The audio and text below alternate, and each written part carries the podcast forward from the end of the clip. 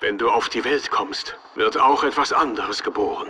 Du beginnst dein Leben und das Leben beginnt seine Reise auf dich zu.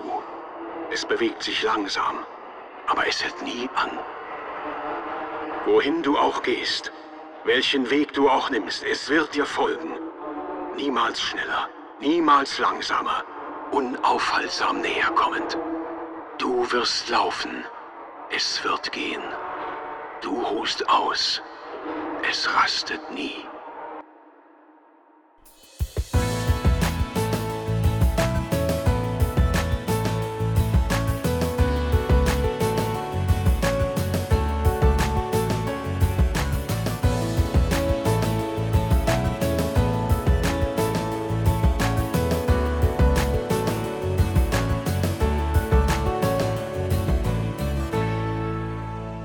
Hallo und herzlich willkommen zu dieser neuen Episode von Miauts Genau, dem deutschen Pokémon-Podcast. Mein Name ist Dominik und bei mir, ja, äh, zur guten Twilight Wings Zwielichtschwingen, unser Lieblingswort, äh, Besprechung gehört natürlich die wunderbare Vanessa. Deswegen grüße ich durch den Äther des Internets die Person, die mit mir hier im Mauzi-Ballon über die Galar-Region fliegt. Vanessa, hallo. Hallo, hallo, ich grüße zurück. Wir besprechen jetzt quasi weiter die, ich sag mal, den geistigen Nachfolger von Generations die erste Episode hatten wir ja schon quasi ne, mit Tommy und dem Krankenhaus und Shaman Rose und Delion mhm. äh, hatten wir besprochen gehabt und nun geht's weiter mit Episode 2. Die, die Galar-Region, hast du die inzwischen weiter entdecken können äh, in Schwert und Schild oder im, im Expansion Pack besser gesagt oder bist du da noch gar nicht weiter vorgedrungen? Ähm, also ich weiß leider nicht mehr so genau, wo ich war, äh, als wir das letzte Mal aufgenommen haben. Aber mein jetziger Zeitpunkt ist, ich habe auf jeden Fall die normalen Hauptstory schon sehr lange durch und ähm, ich habe auch beide Expansion-Pässe da, habe auch schon alle runtergeladen, aber leider, leider ähm, stecke ich noch gerade im ersten Expansion Pass fest. Ah, okay. Ähm, der letztes Jahr im Sommer rausgekommen ist. Also ich bin da wirklich nicht so weit gekommen, leider. Ähm, ich wünschte, ich könnte ein bisschen mehr Zeit äh, mir dafür nehmen, diese Spiele auch zu spielen, weil ich sie auch äh, eigentlich sehr, sehr liebe und sehr schön finde und auch die Landschaften sehr genieße und generell die ganze Grafik. Ähm, aber ja, bis jetzt hatte ich leider keine Zeit. Ähm, ja, aber ich glaube, soweit äh, behandeln die äh, Twilight Wings Folgen überhaupt die Expansion Pässe? Äh, ich glaube, da kam ja noch eine Episode danach und die geht dann quasi im Expansion Pass äh, weiter. Aber so. die Hauptepisoden äh, erstmal nicht. Nur diese nachgereichte letzte Episode. Twilight Wings, äh, wir hatten die erste Episode, das hatte ich ja schon gesagt. Erinnerst du dich doch daran, was äh, so dein, dein Resümee war, wie du äh, noch gleich zur, zur ersten Episode standest, zu Tommy, zum, zum Kramor und äh, Chairman Rose, der das Krankenhaus besucht? Ähm, ich glaube, ich fand die nicht so toll, weil die mir ein bisschen zu klischeehaft war oder relativ wenig Action da war oder für mich nicht so bedeutsame Action. Ähm, mhm. Ich weiß nicht, ob das heutzutage immer noch meine Meinung wäre, aber ähm, ich habe mir Teile der Folge angeschaut, ähm, zusammen mit der heutigen Folge, die wir heute besprechen, also im Rahmen von mhm. der Recherche äh, für diese Folge oder äh, Recherche in Anführungsstrichen.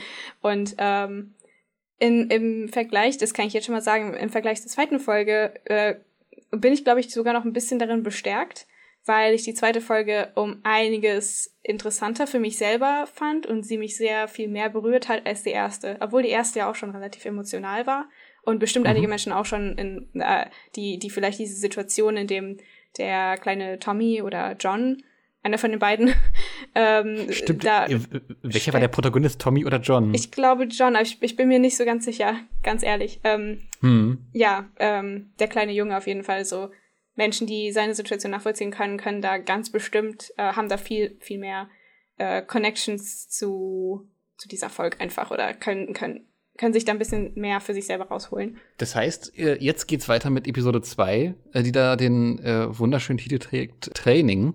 Kurz zum technischen Datenblatt. In jeder Fassung ist es derselbe Tag, an dem es hochgeladen wurde, der 18. Februar 2020. Überall, sowohl auf dem japanischen, dem US-amerikanischen, englischsprachigen äh, Channel, als auch auf dem deutschen Channel. Die Dauer sind 6 Minuten und 33 Sekunden.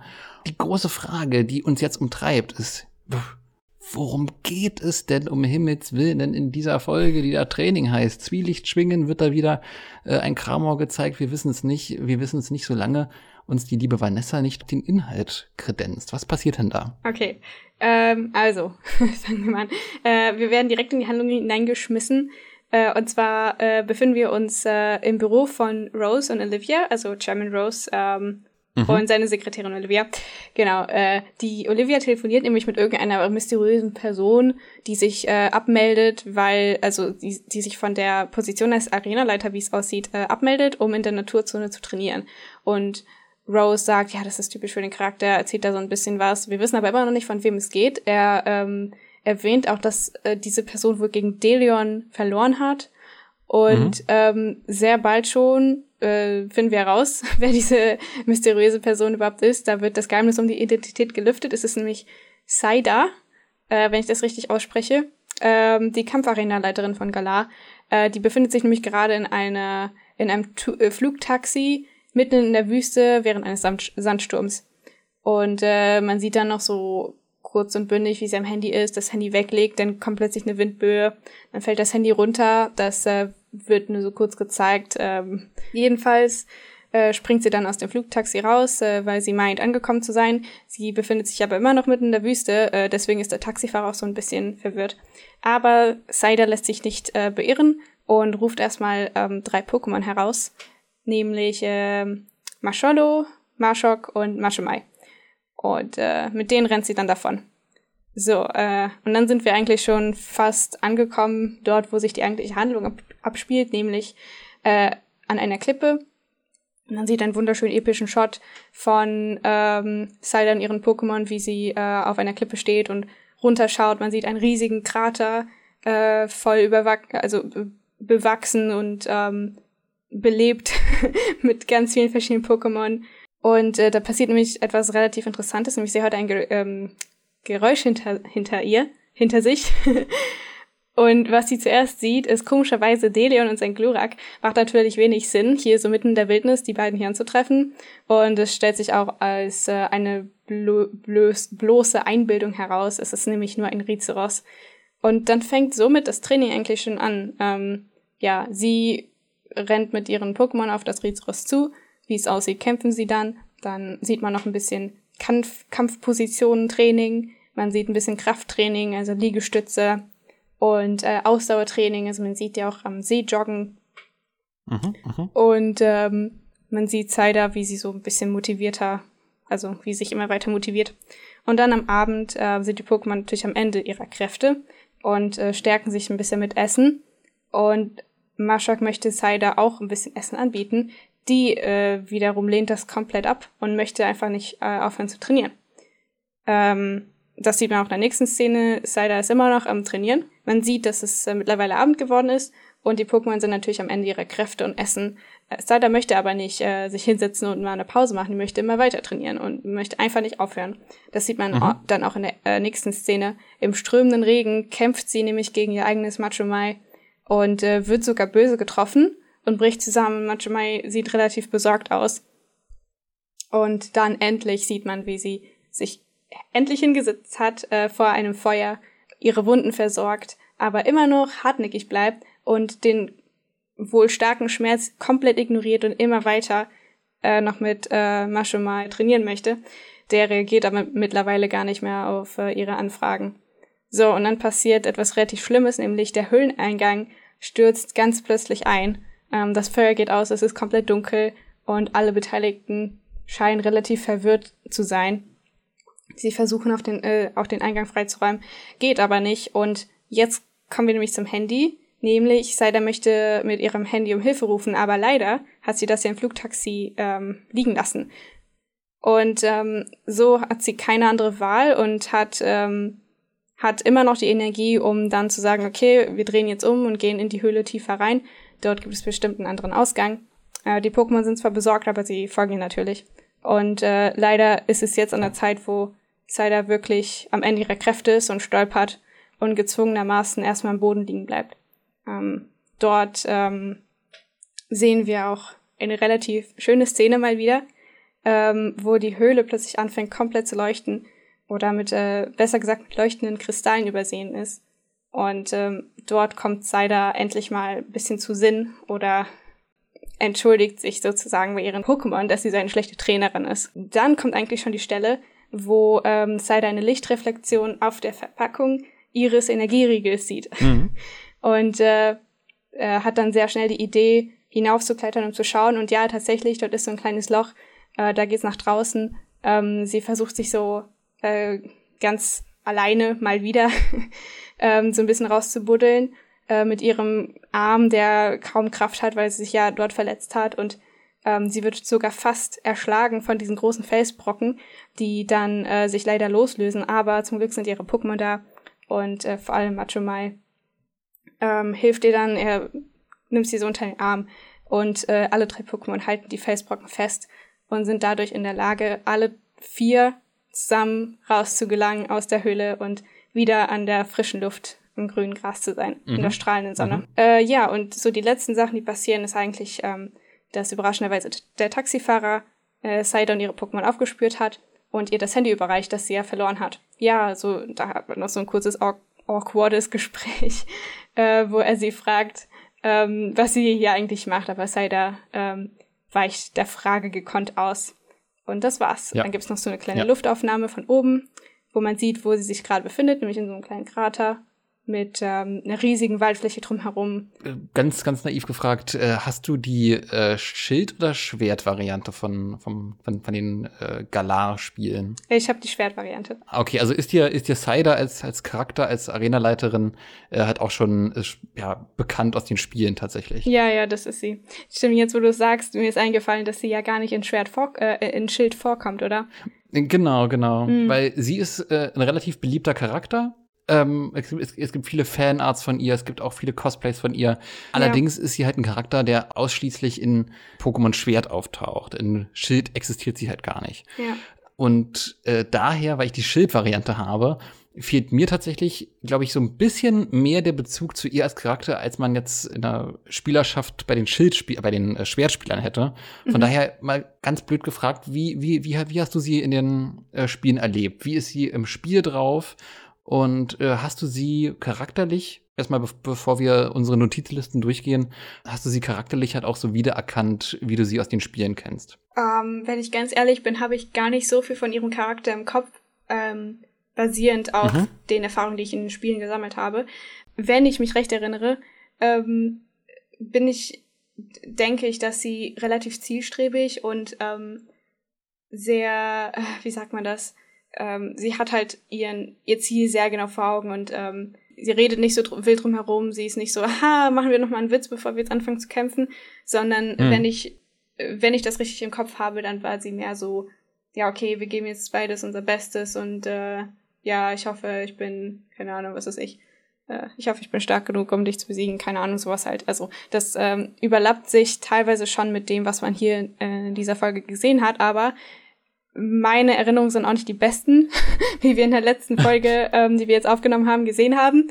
Also äh, vielleicht war ich gerade in dem Punkt, wo ich Cider in Pokémon Schwert begegnet bin, ein bisschen Brain AFK. Also ich weiß es nicht. okay, okay, äh, dann würde ich sagen, gehen wir mal äh, in die in die Folge rein zum Anfang der Folge. Da haben wir noch relativ wenig mit äh, Cider zu tun, mhm. beziehungsweise nur über ein Telefonat hinweg. Wir sehen äh, ja den Schreibtisch von Olivia, die äh, eigene Assistentin, die Hauptassistentin von Chairman Rose, der ja auch mit ihr zusammen in der ersten Episode einen Auftritt hatte. Ähm, und da habe ich mir aufgeschrieben, dass ich das ziemlich schön fand, dass man da quasi mit diesen beiden Charakteren, die man, fernab davon, dass man sie aus, aus, aus den Spielen kennt, logischerweise, aber halt auch aus der vorherigen Episode kennt, direkt reinstartet und das sich so inhaltlich so ein bisschen überlappt. Mhm. Generell den, den Arbeitsalltag von Olivia und, und Sherman Rose äh, das, das war auch ziemlich charmant umgesetzt mit diesen ganzen schweren Büchern, die da auf dem Tisch sind. Ja, genau. Das Telefonat und so weiter. Wie wirkte dieser ganze Einstieg in die Folge auf dich? Also, ähm, das habe ich mir so genotiert. Ich fand den Anfang extrem toll. Ähm, vor allem, mhm. was ich am, also das allererste Mal kommt er quasi mit, diesem, mit dieser quietschenden Tür rein. Äh, weil das ist ein sehr angenehmer ähm, Einstieg, wenn man auch gerade so in, äh, in eine Handlung reingeworfen wird. Also man wird ja fast schon mitten in den Satz ähm, reingeworfen, wo Olivia gerade redet, äh, wenn ich mich äh, mhm. wenn, wenn mich meine Erinnerung nicht trügt. und man kommt quasi gemeinsam mit irgendeiner Sekretärin oder irgendeiner Angestellten rein. Man sieht nur so einen mhm. Rock und die Beine von ihr. Also ähm, das ist sehr, sehr sneaky und sehr, sehr smooth gelöst sozusagen. Und das mhm. fand ich sehr gut. Ähm, und die andere große Sache, die ich richtig cool fand, war, dass man den Brief von dem kleinen Jungen, wenn es John war oder wenn es Timmy war oder Tommy, auf jeden mhm. Fall der kleine Junge, äh, man sieht den Brief des kleinen Jungen, der, der an, der an, der er an Sherman Rose ähm, gegeben, äh, übergeben hat. Meine Güte, hm. tut mir leid.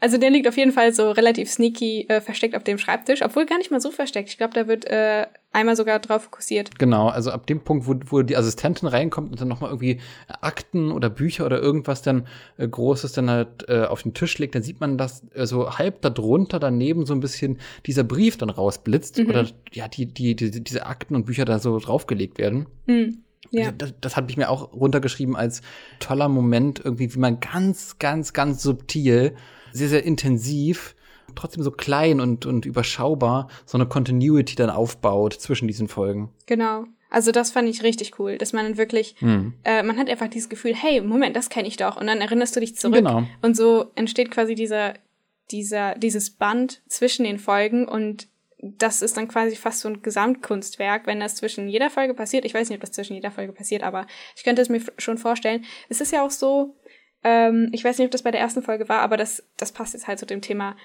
Band oder Verbindung herstellen. Ähm, ganz am Ende jeder Folge, also selbst nach dem Concept Art noch, kommt für so hm. zwei Sekunden eine Mini-Szene, so ein Mini-Ausschnitt von der nächsten Folge, die halt darauf ähm, chronologisch kommt. Also in diesem Fall war das ähm, Hop mit Wulu. Mhm. Äh, oder wie heißt das nochmal auf Deutsch? Wolli? Äh, Wolli, glaube ich. Wolli. Wulu ist das äh, kleine süße Schaus-Pokémon. Also, mhm. äh, ich weiß leider nicht, ob es bei der ersten Folge schon so einen Mini-Ausschnitt der zweiten Folge gab, aber ich glaube nicht, weil es in der ersten Folge so ein generelle, so, ein, so einen generellen Zusammenschnitt ja. von allen Folgen gab. Aber bei diesem Zusammenschnitt war Cider auf jeden Fall dabei. Mhm, mh. ähm, sogar mit dem ähm, Rihorn, äh, nee, Rizeros wo sie, wo sie mit Rizeros, glaube ich, in einem Shot irgendwie drin steht. Und äh, deswegen bin ich sogar extra nochmal zurückgegangen. Und das, ah. da war auf jeden Fall Cider mit einem Rizeros im Bild drin, wo sie irgendwas mit ihm gemacht hat. Und in dieser ah. Folge passiert hm. auch wirklich was mit einem Rizeros. Also das fand ich auch ziemlich cool. Ich muss, ich muss gestehen, ich fand die, äh, wir greifen jetzt sehr weit äh, vor, also zum Ende der Folge hin, aber das passt halt gerade thematisch wunderbar ähm, mit dem Ende der Folge mit mit mit Hop und Wolli. Äh, das, das das hat mich so ein bisschen rausgerissen, weil es halt auch so ohne Ton, ohne irgendwas, man hat die einfach nur gesehen, wirkte so ein bisschen als Szene, also gerade im Vergleich zu diesen Szenenbündel von vorher aus der ersten Folge ein bisschen schwierig und ein bisschen so, ja, okay, ich weiß nicht, wo das hin soll, ich weiß nicht, ne, klar, Appetizer und so weiter für die nächste Folge, aber mhm. äh, hm, gut, die hocken da jetzt und gucken Fernsehen oder was auch immer. Hm. Ja, das, das kann ich aber auch verstehen, dass das irgendwie verwirrend wirken könnte auf viele. Aber bleiben wir mal bei Olivia und Chairman Rose mhm. äh, mit dem Telefonat. Da wird ja auch dann direkt quasi gesagt, wo sich dann Cider auch dann im Zuge dieser Folge befindet. Ne, das ist ja nicht irgendwo, das ist in der Naturzone. Mhm. Äh, und dort möchte sie trainieren, daher auch dann der Name Training. Äh, die Naturzone, so wie sie dann im Zuge der Episode dargestellt wurde, als Naturzone erkannt hätte ich so in dieser Form nicht.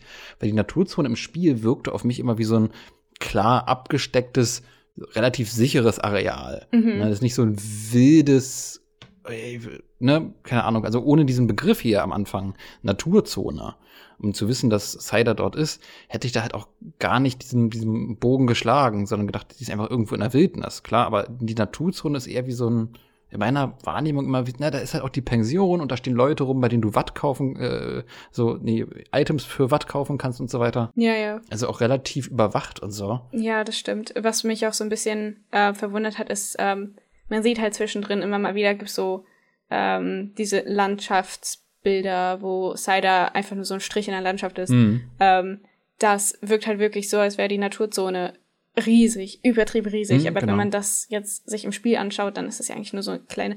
Ich habe schon fast so das Gefühl, ich bin wie im Zoo in so einer, in so einem Themenbereich, wo dann halt ja alle Wüstentiere Ja, natürlich Äh, in einer in, in einer Ecke sind und alle Meerestiere gibt, sind halt im Aquarium auf der anderen Seite vom Zoo und da ist natürlich auch alles so thematisch ein bisschen angepasst und die Gebäude sehen ein bisschen sind anders bemalt. Ja. Sowas, so habe ich mir die, Nat die Naturzone im Spiel vorgestellt. Aber jetzt hier im Anime ist es ähm, ja, wie du gesagt hast, sehr wild und sehr groß und sehr Wildnis angelehnt. Was total zusammenpasst, was äh, der nächste Punkt auf meiner Liste ist, ist tatsächlich Chaman Rose selbst.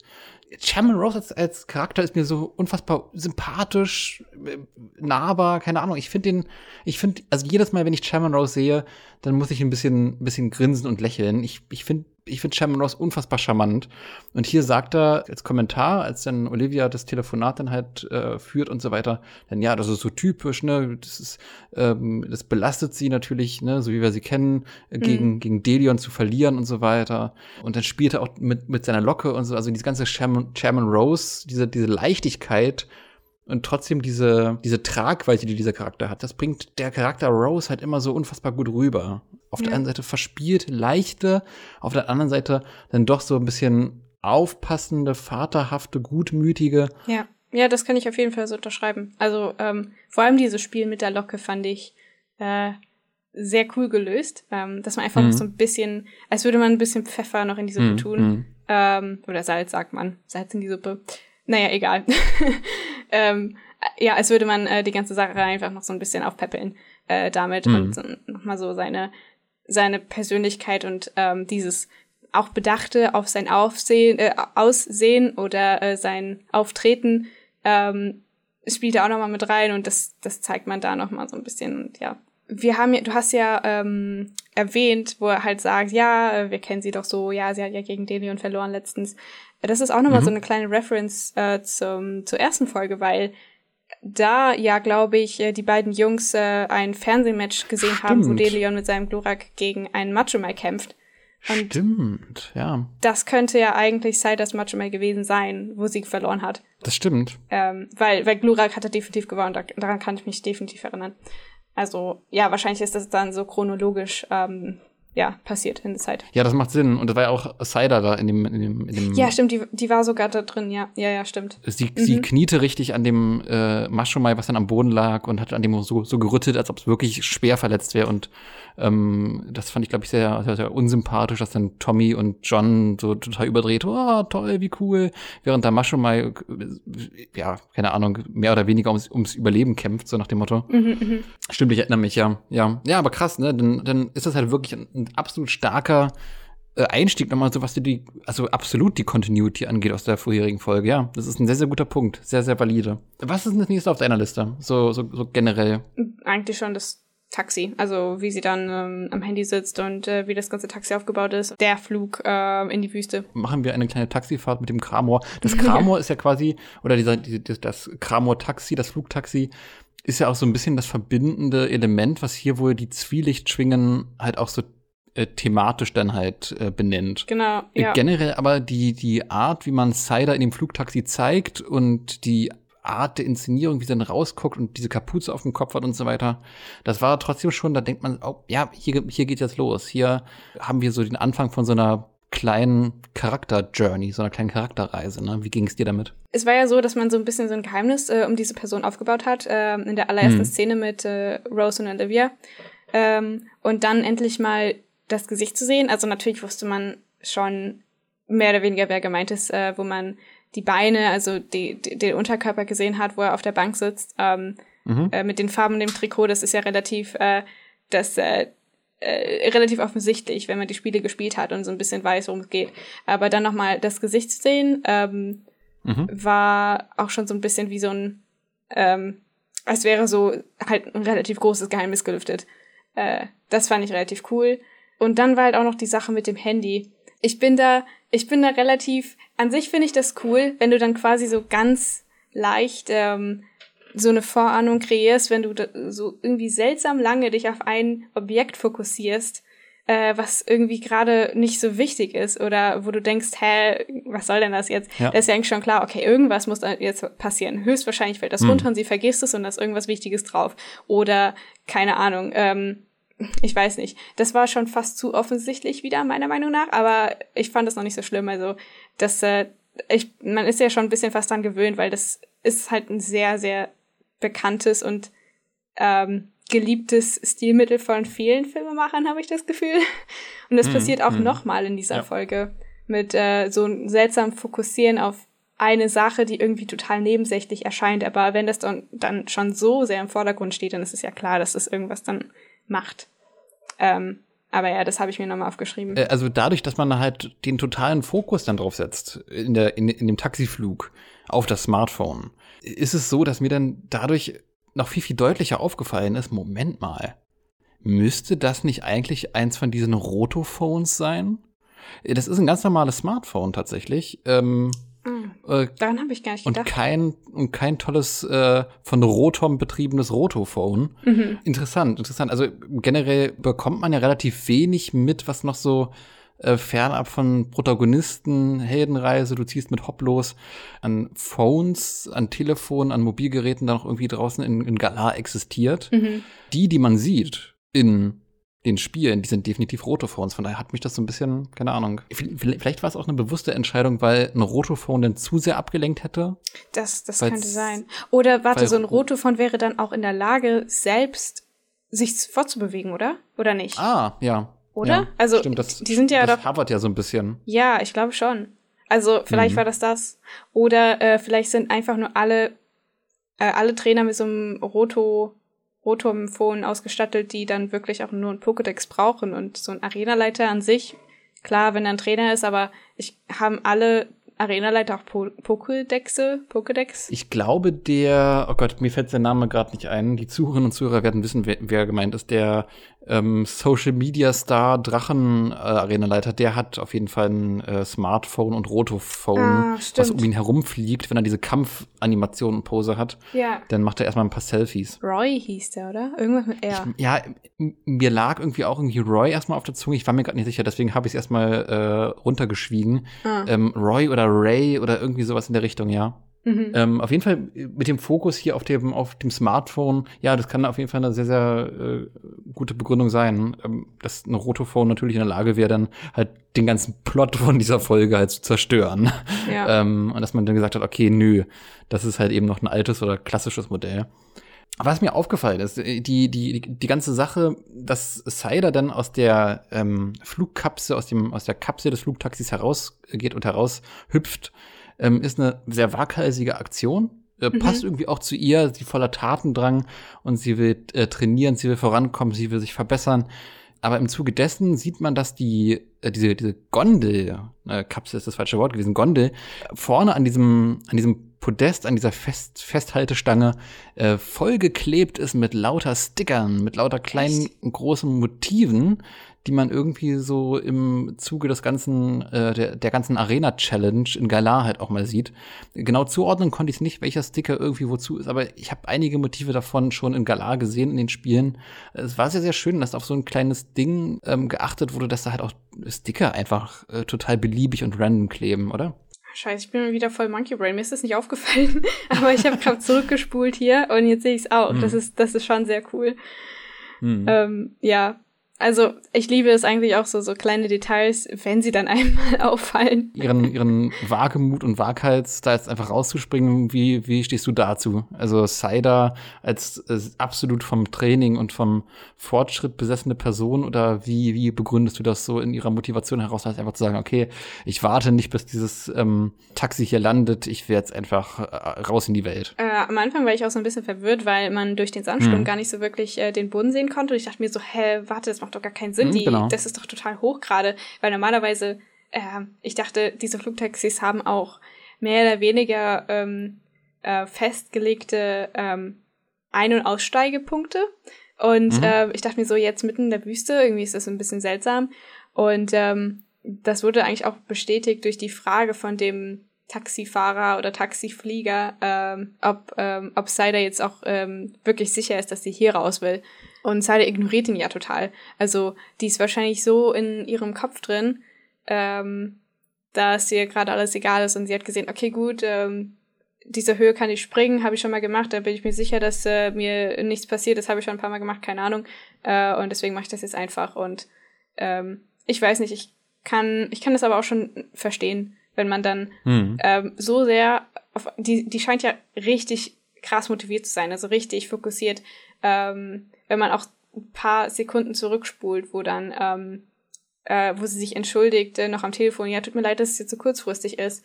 Ähm, aber ich habe mir das halt jetzt so überlegt, keine Ahnung, also ähm, die, die scheint dann wirklich, wenn sich dann eine Sache im Kopf angesetzt hat, dann macht sie das dann auch äh, und zieht das durch, beziehungsweise äh, wenn sie einfach nur den Funken hat, diese eine Idee, dann macht sie es einfach total, ohne großartig drüber nachzudenken. Äh, ich glaube, ja. das ist so eine Person. Ja. Wo du gerade nochmal das Telefonat ansprichst, ein Gedanke, den ich gerade hatte. Also sie hat es da angerufen und sich quasi pro forma offiziell abgemeldet bei der Leitung dieser ganzen Arena-Challenge. Mhm. Wie wird damit umgegangen? Ist halt jetzt so eine Frage, die mir gerade gekommen ist, von wegen, hey, ja, gut, jetzt wissen wir, sie macht jetzt erstmal Training und erstmal Pause. Aber ist jetzt die Arena von ihr unbesetzt oder gibt es einen Stellvertreter? Gibt es äh, eine, einen ersten Mart, einen zweiten Mart, der quasi die Stellung hält und dann erstmal dann ihren Platz erfüllt, bis sie wieder da ist? Ja, äh, wie regelt das Chairman Rose? Ja. äh, wird die ganze Arena-Challenge erstmal kurz eingefroren und pausiert oder wird die Arena erstmal geskippt, sodass man einen äh, einen Orden dann weniger sammeln muss. Das ist das Fragen über Fragen, die mir gerade kommen. Oder man muss zwangsläufig dann ähm, ist der Arena, wie heißt der Arenaleiter nochmal, der, der nur bei Schild, äh, in der Schild-Edition ist? Äh, Nio. Nio. Der Geisterarenaleiter. Ist, ist der auch an derselben Stelle? Äh, ich glaube. Ich meine, ja. Vielleicht müssen dann, ich weiß nicht, ob das im Anime, also dann äh, in, in der, in der, der eigentlichen Version, also im eigentlichen Anime, äh, ob dann auch beide äh, existieren, also Neo und Zelda. Mhm. Aber vielleicht müssen hm. dann einfach alle Trainer zwangsläufig zu Nio und ansonsten kann man sich das aussuchen oder so, mit wem man äh, trainiert. Ah, das ist ein spannender Ansatz, dass man dieses Feature, dass man zwei Versionen hat und mit unterschiedlichen Arenaleitern, dass man das dann quasi so in diese äh, wechselnden, also dass man das als Lore-Element einbindet hier. Ja, aber, aber dann wiederum, andere Arenaleiter machen das dann bestimmt auch. Oder sie dürfen das dann wahrscheinlich auch, dass sie sich dann paar Tage frei nehmen dürfen zum Trainieren und dann gibt es kein Backup sozusagen. Hm äh, das ist dann äh, das äh, nächste Problem. Also, ich weiß nicht. Dann ist alles wurscht, dann geht Chairman Rose selber rein. Äh, was mir noch aufgefallen ist, ist, während des Taxifluges kam mir der Gedanke, ei, ich wünscht, genauso könnte man in den Spielen reisen. Als man damals irgendwie die ersten Trailer hatte von den, äh, hey, es gibt Flugtaxis und so weiter in Schwert und Schild, dachte ich mir, hey, cool, toll. Äh, dann hat man äh, anstelle einer Animation, die dann aufploppt, wo dann, wo man sich dann auf seinen Flug-Pokémon äh, setzt und dann erstmal wegfliegt und dann woanders landet, hat man eine Animation, dass man irgendwie von Punkt A nach Punkt B in so einer komischen Gondel rumfliegt, so eine, so, so eine kleine Cutscene, ja. die ja auch nie kam, sondern ein schwarzer, ein schwarzer Screen mit so einem kleinen Icon in der Ecke war es ja dann letzten Endes nur, was ich sehr schade fand. Genau das hat, also gerade mit dem Flug über die Naturzone, wie wir ja wissen, ähm, hat das genau diesen Gedanken bei mir sehr stark ja nochmal verstärkt von wegen hey ich wünschte eigentlich schon ganz gern ich würde die Flugtaxis auch mal effektiv in, dem, in, in, in, den Spielen richtig nutzen als Flugtaxis und mhm. nicht nur als kleines Icon in der Ecke. Hm. Ich hätte jetzt fast gesagt, ja, wenn wir Glück haben, kommt das vielleicht bei den Diamond and Pearl Remakes. Äh, aber mhm. die sind wahrscheinlich äh, dann so nah am Original, dass es die hundertprozentig nicht gibt. Und dann in dem ja. Arceus-Spiel, wo sowas eigentlich sehr wahrscheinlich wäre, so eine relativ ähm, wie heißt das, ähm, unkonventionelle ähm, äh, Fortbewegungsmethode ist leider die Zeit hm. nicht, also die, die, die Epoche nicht ganz äh, richtig. Obwohl, hm, hm. obwohl, wenn man, na gut, man könnte rein theoretisch so einen Staraptor nehmen und äh, so einen kleinen Korb, also so einen richtigen ähm, ja. gewebten Korb. Das würde ja rein theoretisch auch gehen. Das wäre schon cool. Vielleicht übernehmen die das. Und dann, weil es ja Open World ist, dann könnte man das so ähnlich umsetzen wie bei äh, äh, hier den alten, oh Gott, ich habe ja damals einen Großteil meiner Jugend an äh, World of Warcraft äh, verschwendet. Ah ja. Äh, oder was jetzt verschwendet. Ähm, Spiele ich zurzeit äh, tatsächlich auch. Ah, tatsächlich. Okay, ja. dann, dann äh, erzähle ich dir ja nichts Neues, wenn ich da irgendwie von Flugpunkten rede und irgendwie ja. genau so könnte man es ja auch umsetzen, ne, letzten Endes. Ja, genau, dass du, oder ähm, vielleicht einfach so wie in einem relativ ähm, oder genau, so wie in Fortnite, wenn du ganz am Anfang äh, in diesem riesigen hm. Luftschiff bist und dann quasi abspringen kannst, wann du willst. Das wäre auch hm. cool, wenn du dann halt eben wie in World of Warcraft diese festgelegten Routen hast. Aber ähm, in World of Warcraft ja. kannst du ja nicht einfach so mal zwischendrin runterspringen, sondern du musst dann abwarten, bis du an einem Landepunkt angekommen bist.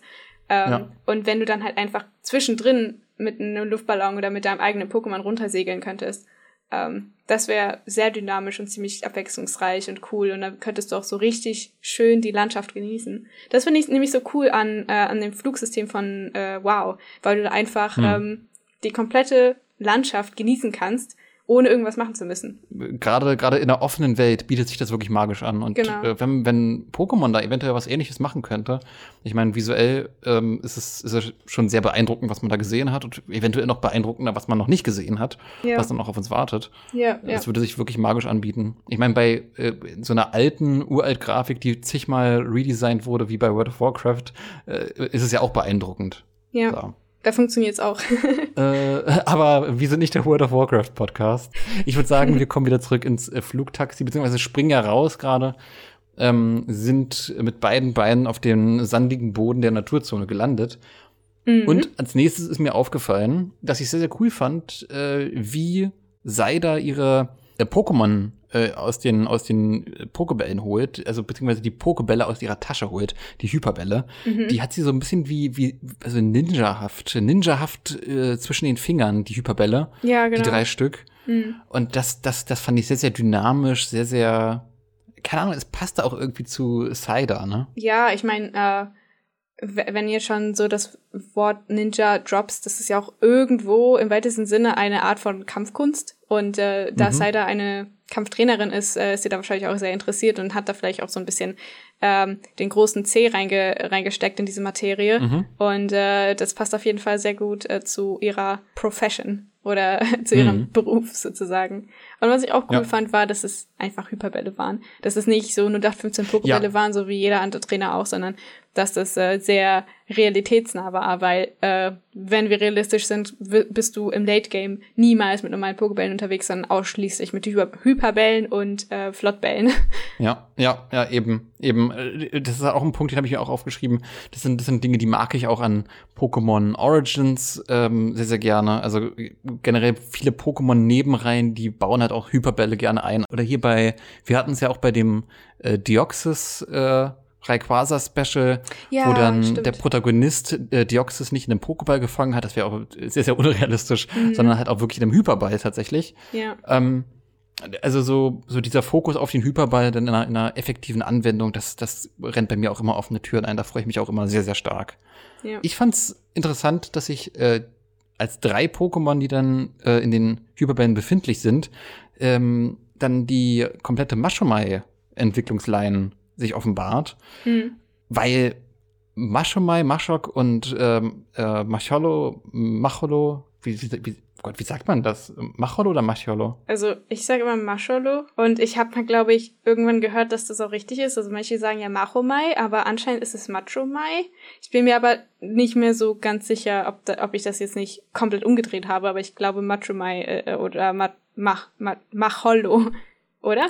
ja, nee, warte, Macholo. Macholo ist richtig. Macholo und, Macholo und Maschok und ja, Machomai. Ich ja, glaube. Okay. Ich glaube. Ich bin mir immer nicht so ganz sicher. Aber so, so habe ich, also somit bin ich auch, äh, ich habe mir das selber irgendwann, also als ich äh, angefangen habe, die Pokémon-Spiele zu spielen, habe ich mir das in meinem Kopf so gesagt. Und mhm. deswegen sage ich das halt heute immer noch so. Es kann aber natürlich sein, dass es falsch ist. Weil ich habe sehr viele mhm. Leute gesehen, die Machomai zum Beispiel sagen. Und deswegen hat mich das ja auch verunsichert. Aber ja, ich sag's halt meistens so, wie ich es mir dann damals selber beigebracht habe. So wie die meisten anderen Leute auch. Was, was ja auch ein bisschen intuitiver ist, ne? Weil es, also ich glaube, das Wort leitet sich ja auch aus, aus Macho, genau. aus dieser ja. Macho-Kultur, dieser Poser-Kultur, aus dem Wort Macho her, her, heraus. Von daher ist das eigentlich schon, also die passende Betonung, die passende Aussprache.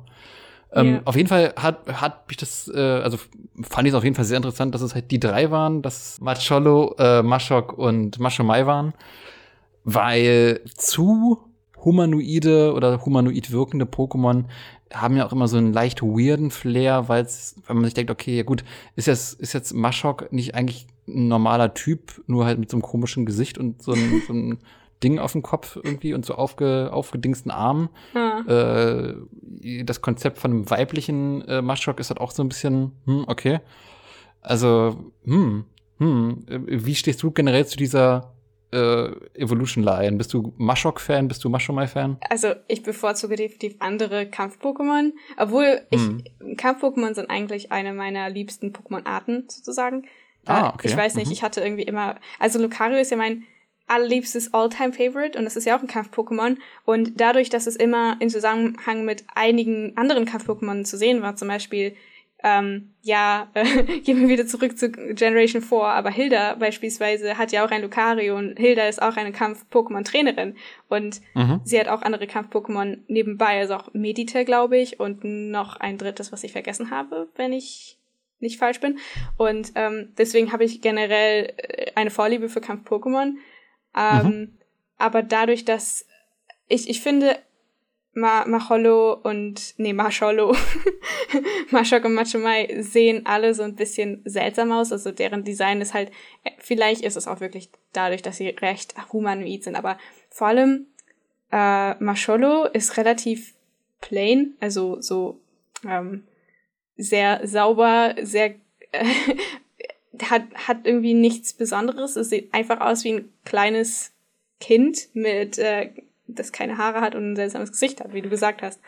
Ähm, und es ist irgendwie schwer, da ein Pokémon drin zu sehen, als irgendwie eine Karik Karikatur eines Menschen. Karikatur eines Menschen, das ja, das sind da schon so die Gedanken, die man hat irgendwie. Also mhm. vor allem als, das sind ja auch Generation 1 Pokémon, also entsprechend auch als jahrelanger Pokémon-Fan mit Jahr für Jahr stellt man sich erneut diese Frage. Ja, aber ähm, das stimmt, dadurch, dass äh, Generation, äh, Generation 1 Pokémon sind, sind die halt eben, haben die so einen großen Platz in vielen ähm, Herzen von Pokémon-Fans ergattert oder haben sie, haben sich den die ganze Zeit freigehalten, dass viele auch nie irgendwie sagen würden, okay, ich mag diese Pokémon überhaupt nicht.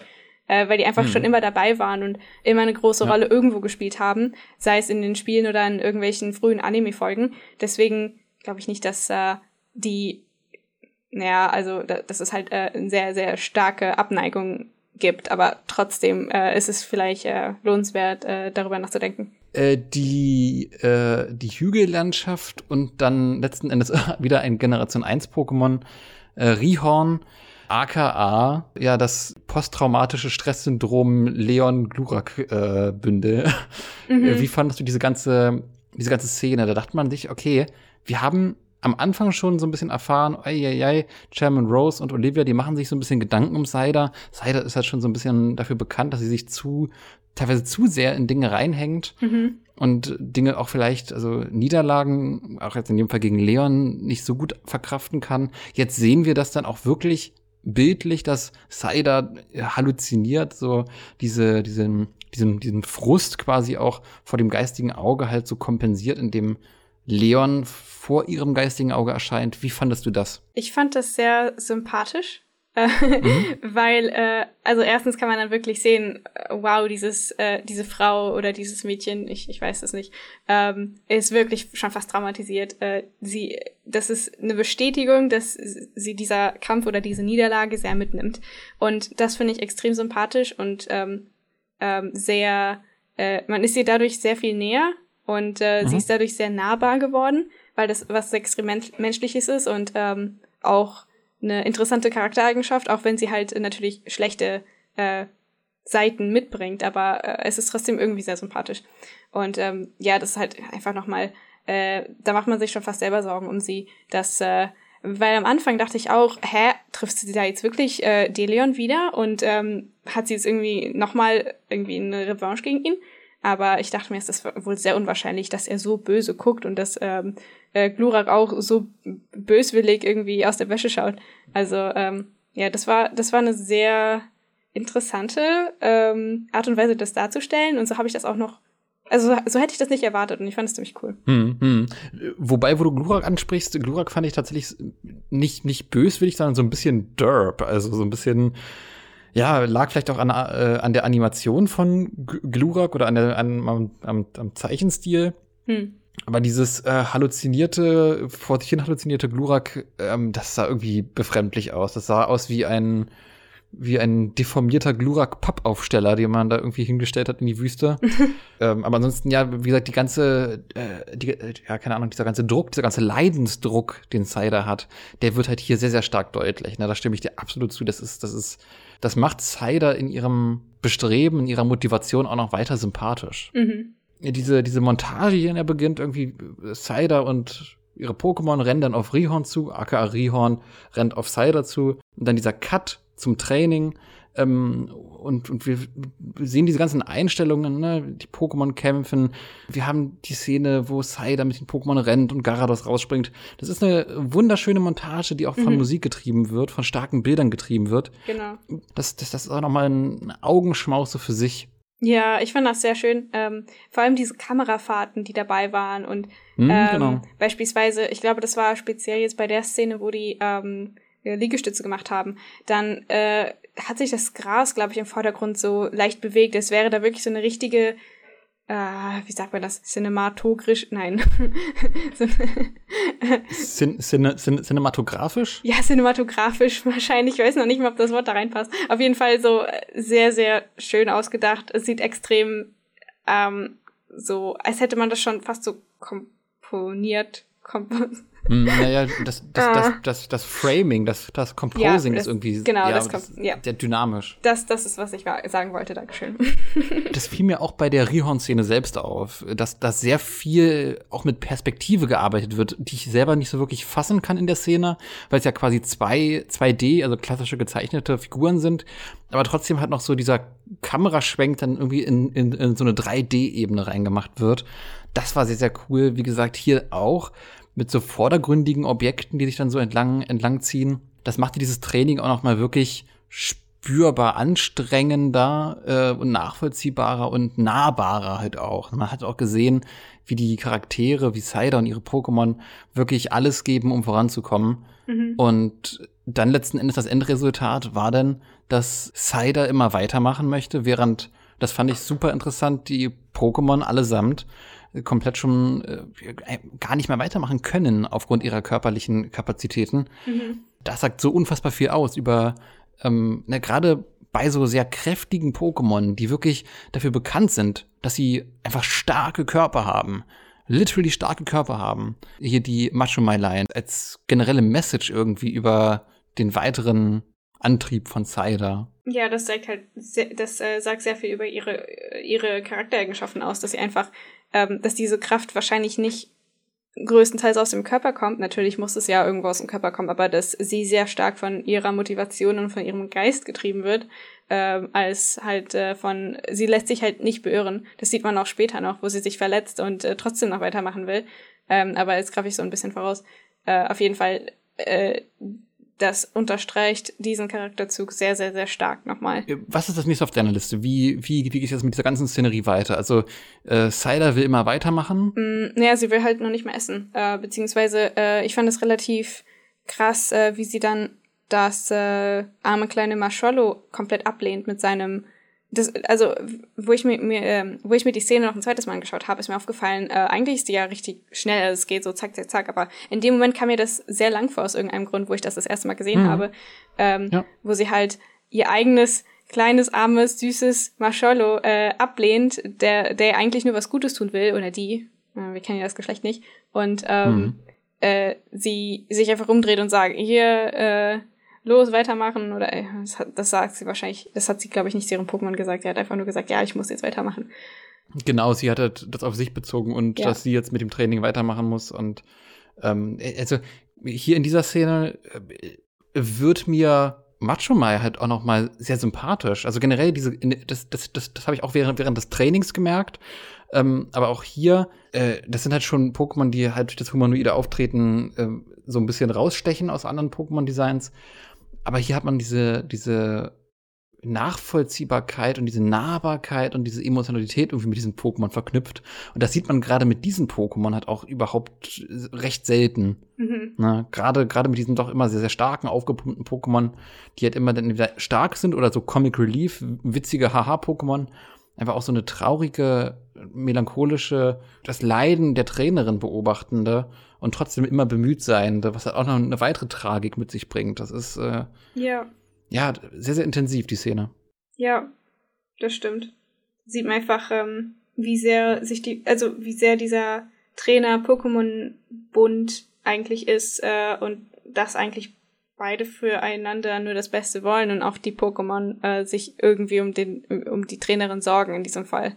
Cider lehnt dann letzten Endes ab, mit den Riege zu nehmen, nimmt den eventuell sogar in dieser Form gar nicht wahr. Mhm. Und als nächstes sehen wir dann halt die bereits äh, in der Zusammenfassung angesprochene Szene, in der Maschumai ähm, und Cider noch mal im Regen trainieren. Es fängt an zu regnen, es fängt an zu schütten und äh, da halt auch effektiv zu sehen, wie Cider äh, möchte, dass sie sich im Kampf, im Training ja, effektiv Schlägen von Pokémon aussetzt.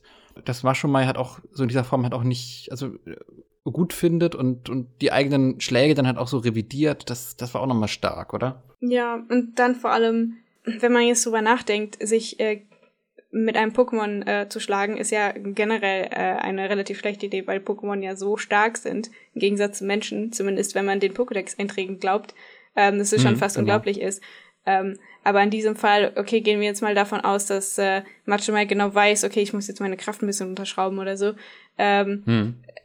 Trotzdem tut es dann einem schon fast richtig krass weh, wenn Machomai Saida trifft ähm, das passiert ja relativ schnell. So, da wird nur ein Schlag, der nächste Schlag und dann zack, man sieht so ein bisschen, äh, wie, wie Sai dann direkt zusammenbricht und man sieht das, das Gesicht von Macho Mai plötzlich äh, total, wie, wie besorgt er, er guckt und ähm, dass es ihm schon fast so sehr leid tut, dass er sie jetzt aus Versehen getroffen hat.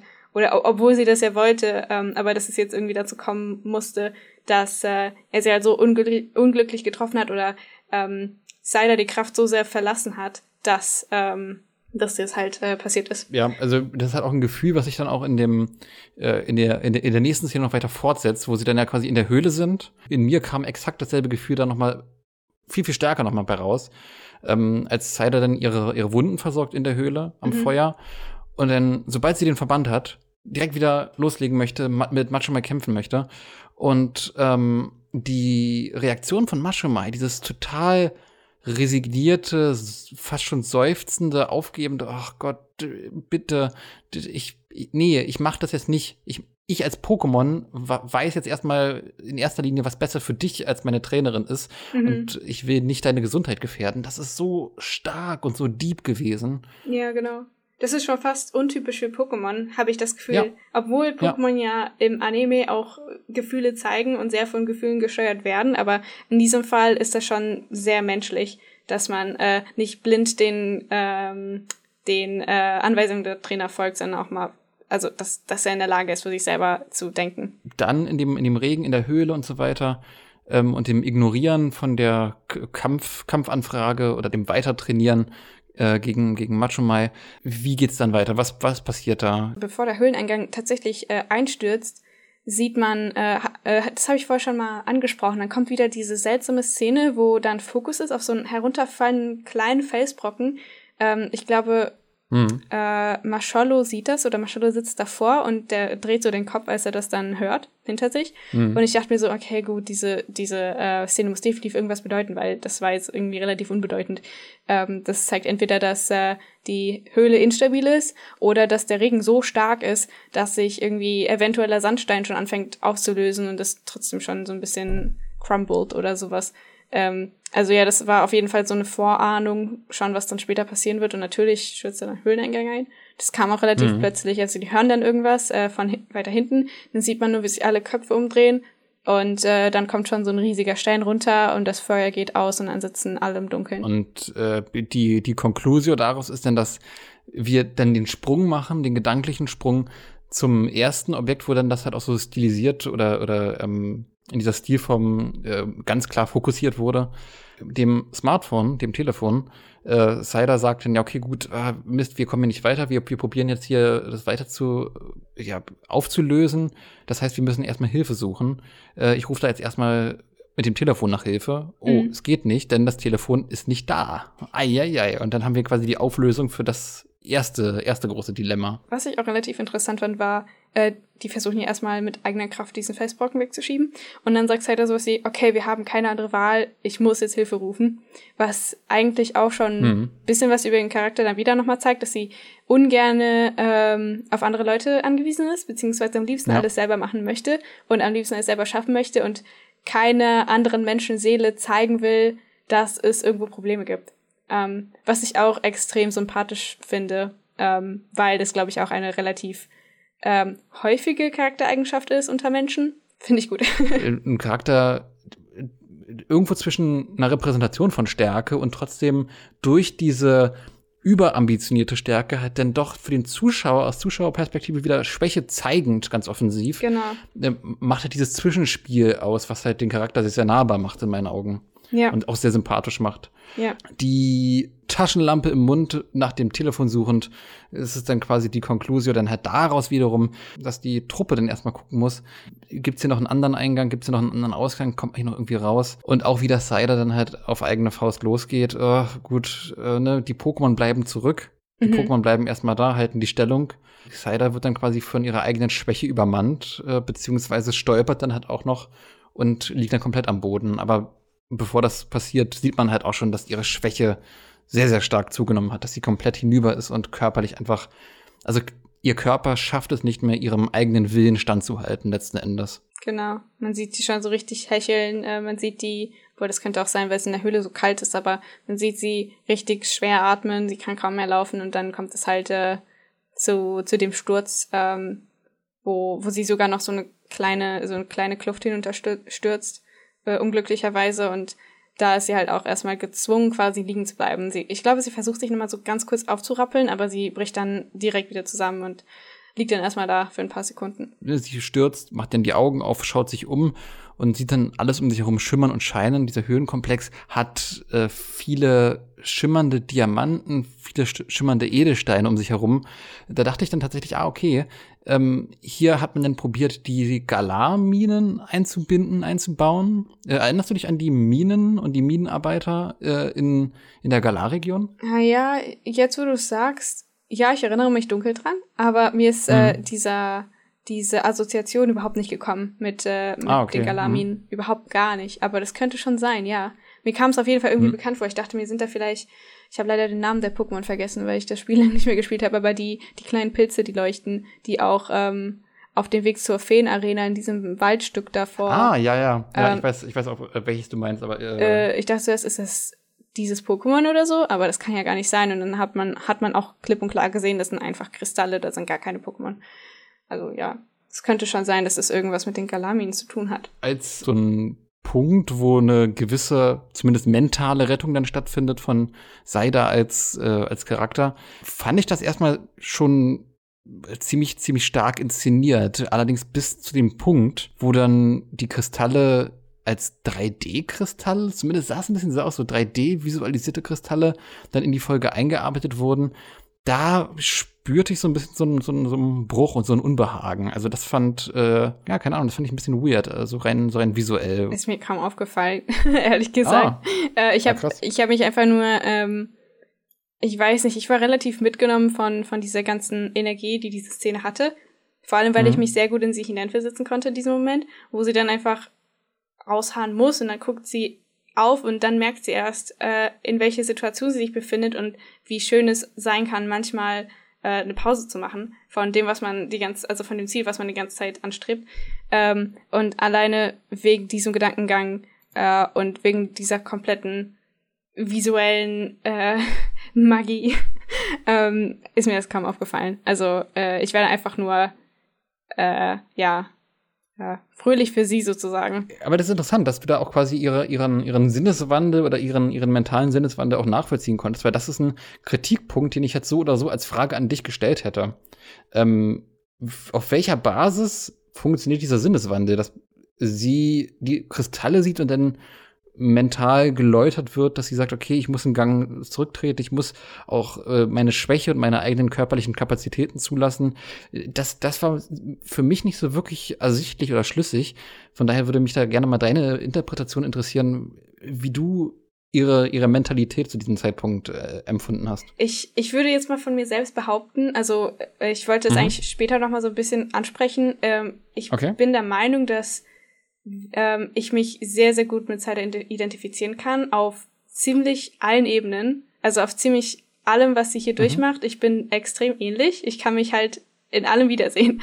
Und auch in diesem Moment. Also ich, ich weiß nicht, ob das für andere ein bisschen schwer nachvollziehbar ist, aber ich für meinen Teil hätte jetzt zum Beispiel das so interpretiert.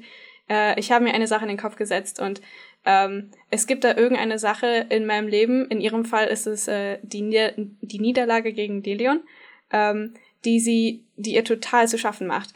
Aber dadurch, dass sie eine Person ist, die ungern über ihre Probleme redet, das sieht man ja auch, ähm, wo sie so, ähm, wo sie sich da regelrecht gesträubt hat, ähm, um Hilfe zu rufen mit ihrem nicht vorhandenen Handy, ähm, äh, möchte sie das kompensieren mit einer Übereifrigkeit und mit äh, einer Übermotivation in einem anderen Teil, beziehungsweise in etwas, was ihr im, wo sie denkt, es würde ihr im Endeffekt helfen, dieses fast schon Trauma zu überwinden. In diesem Fall, sie arbeitet sich jetzt äh, den Arsch ab bis sie so stark ist, dass sie Delion endlich besiegen kann und damit ist das Thema dann geregelt. Und dadurch, dass sie das dann so krass im Kopf hat, ähm, kommt auch gar nichts anderes in, in den Kopf rein. Ähm, sie vergisst alle Schmerzen oder jeglichen, ich sag mal, jegliche Logik hinter allen Handlungen, die sie macht, bis sie irgendwann von irgendwelchen äußer äußerlichen Umständen dazu gezwungen wird, einmal kurz innezuharren und nachzudenken und wirklich ihre, ihre Taten und äh, ihre Gefühle und ihre, äh, ich sag mal, die, die Kette von äh, Gefühlen und Taten, die sie bis dahin begangen hat äh, oder, oder äh, dem sie nachgegangen ist, zu reflektieren und zu gucken, was war jetzt richtig. Und eigentlich war ich ja total übereifrig und es hat gar, kein, gar keinen Sinn gemacht. Ich zerstöre mich nur selber und das hilft mir überhaupt nicht weiter bei der Bewältigung dieses Traumatas. Ähm, und diese Situation war halt eben diese, wo sie ähm, einfach physisch nicht mehr in der Lage sein konnte, weiterzumachen und sozusagen aus ihren Gedanken rausgerissen wurde und aus dieser Welt hinausgerissen wurde und endlich mal einen klaren Kopf bekommen konnte. Mhm, mh. Und deswegen sind wir auch dann direkt danach, also ich gehe jetzt einfach mal den Schritt weiter, äh, direkt in der Szene danach sitzt sie auch mit äh, ihren Pokémon wieder und sagt dann sowas wie, ja, ich war voll dumm, ich bin so ein schlechter Trainer. Wenn ich so weitermache, werde ich niemals Delion, ähm, äh, Delion besiegen, geschweige denn irgendeinen anderen Trainer. Und ähm, wenn ich, wenn ich das auf mich übertrage, bin ich dann nach so einer Realisation oder nach so einem Erlebnis genauso. Dann bist du plötzlich am Boden, aber so krass am Boden oder so krass geerdet, dass du schon fast dein Selbstvertrauen verlierst, was du zu viel hattest, bevor du diese Situation hattest. Äh, ja, be also bevor du zu diesem Punkt gekommen bist, wenn du verstehst, was ich meine. Und ja, ja. ich finde, also ich weiß nicht, deswegen verstehe ich sie komplett von vorne bis hinten, genau was sie durchmacht und wohin sie das führt. Und deswegen finde ich das Ende auch so schön, weil das äh, relativ deep ist, meiner Meinung nach. Aber ähm, ja, das geht jetzt zu weit, also besprechen wir noch den Rest äh, in der Mitte, bevor wir zum Ende kommen.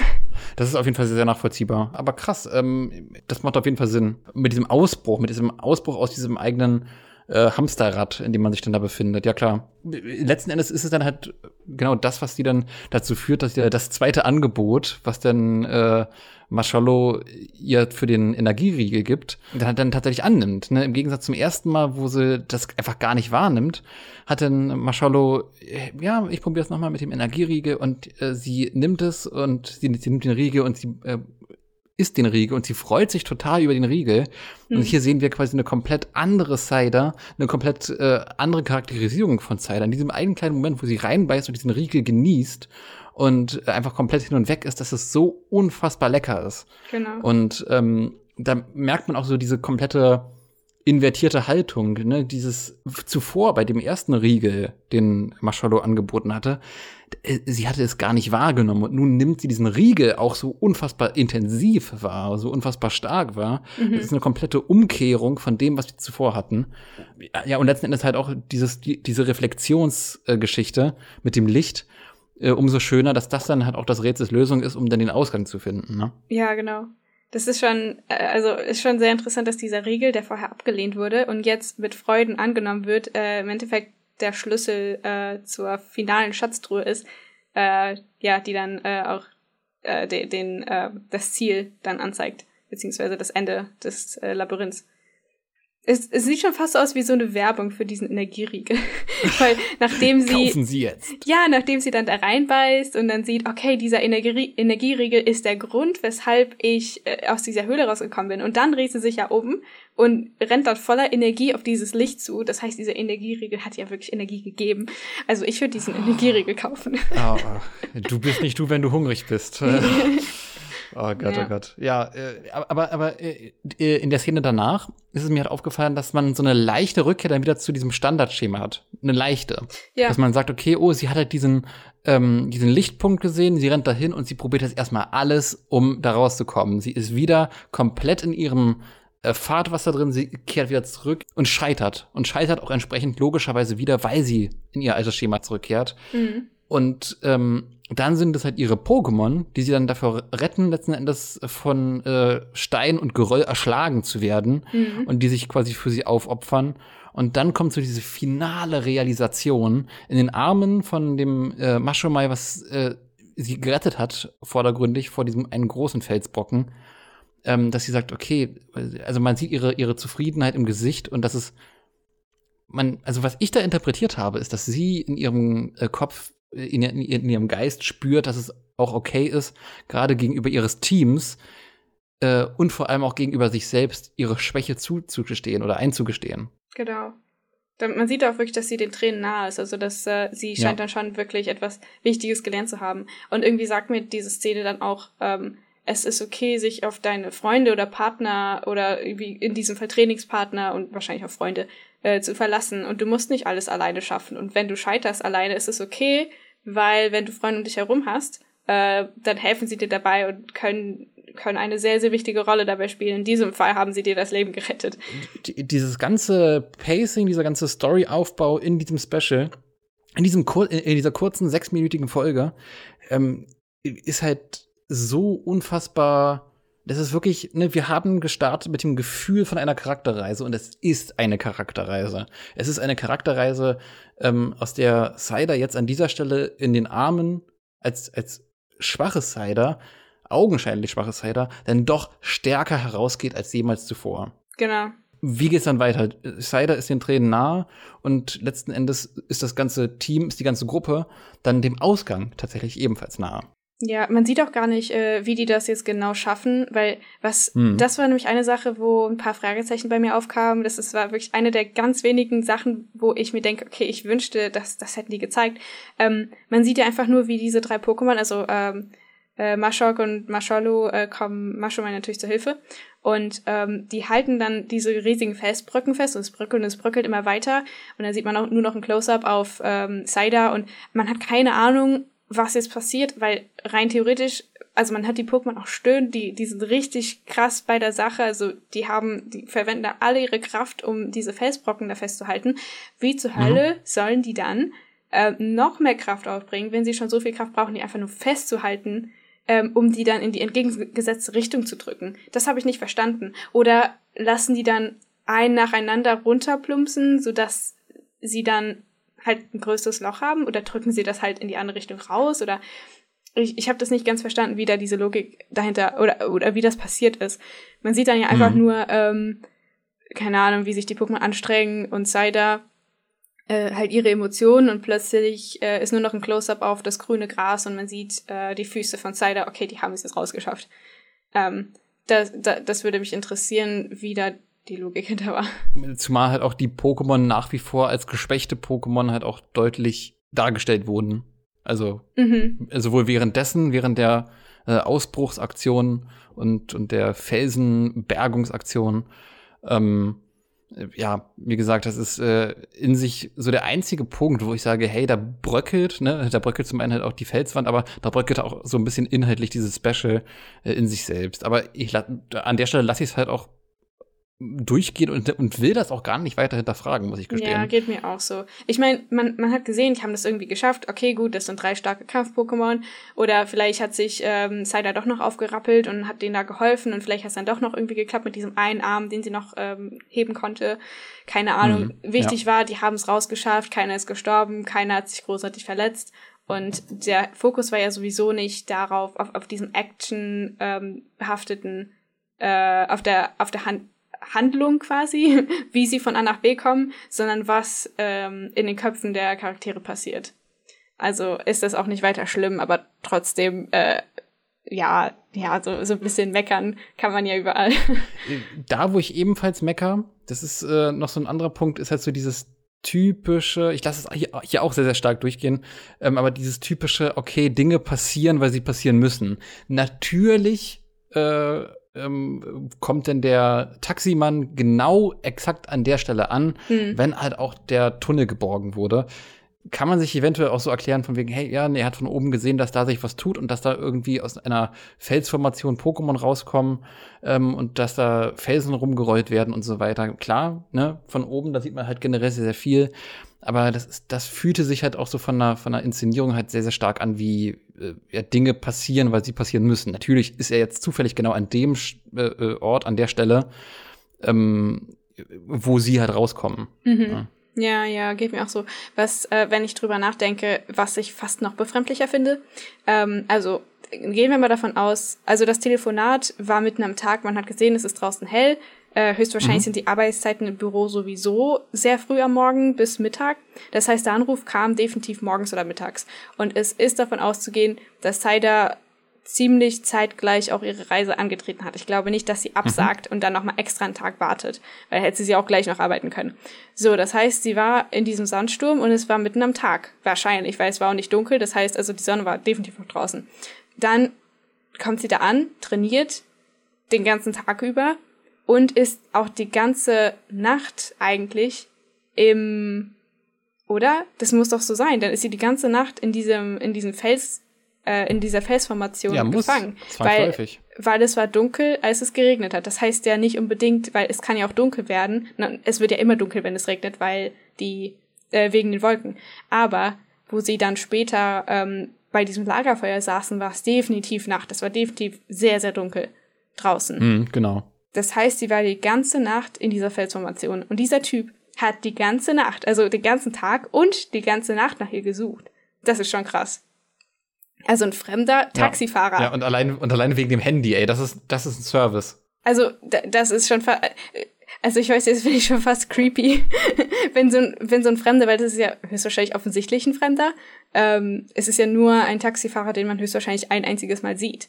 Ähm, Mhm. Wenn der so lange nach einer einzigen Person sucht, wegen eines verlorenen Gegenstandes, normalerweise geht, wenn man merkt, dass man diesen Gegenstand verloren hat, kommt man ja von sich alleine dann irgendwie zu, zu irgendeinem Platz, wo dann alle äh, gefundenen Gegenstände genau. liegen.